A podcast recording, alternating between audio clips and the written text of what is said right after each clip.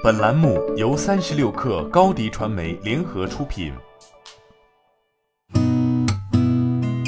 八点一刻，听互联网圈的新鲜事儿。今天是二零二零年七月二十一号，星期二。您好，我是金盛。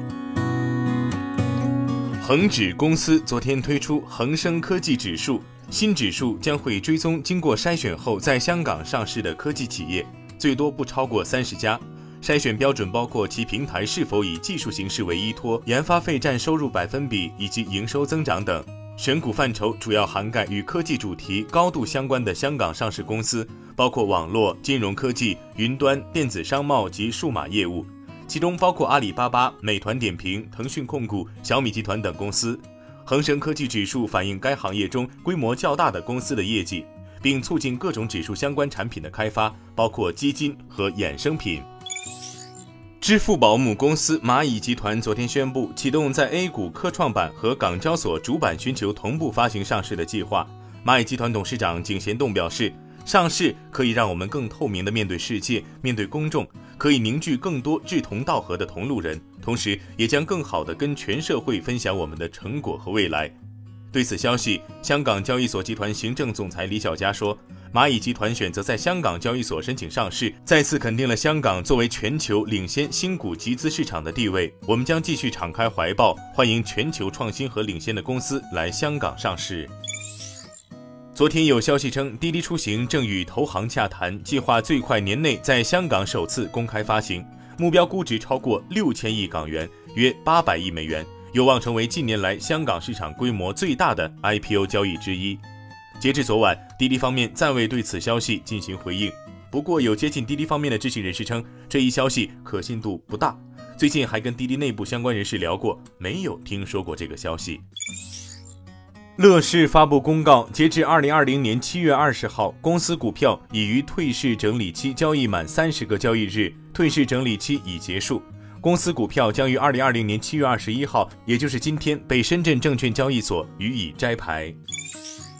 圆通速递昨天发布公告称，全资子公司圆通速递有限公司拟以二点三亿元人民币的价格收购上海圆诺百分之一百股权。交易完成后，上海圆诺将纳入圆通合并报表范围。上海圆诺原由圆通速递控股股东蛟龙集团百分之一百持股，成立于二零二零年五月，目前尚未开展实际经营业务，主要持有位于上海市青浦区华新镇华徐公路三零二九弄二十八号的土地及房屋建筑物。从其过往举动来看，圆通涉及房地产并非贸然。值得一提的是，不止圆通，通达系老大中通在房地产方面也有过明确计划。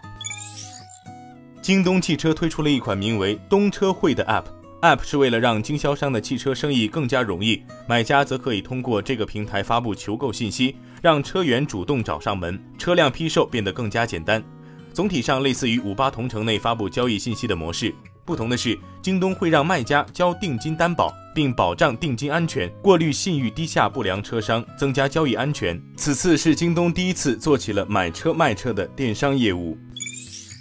昨天，北京市文化和旅游局表示，在做好疫情防控工作的前提下，恢复本市旅行社及在线旅游企业经营跨省区市旅游团队及机票加酒店业务。携程方面提供的数据显示。北京游客搜索旅游产品的一小时瞬时搜索量环比十三时至十五时增长了百分之两百以上。此外，携程联合全国一万多家旅行社供应商，通过线上平台和线下门店，将为北京市民提供超过十二万条各类跟团游、自由行、主题游等产品，全面开放租车用车、门票、当地向导等业务预订。今天咱们就先聊到这儿。编辑：彦东，我是金盛，八点一刻。咱们明天见。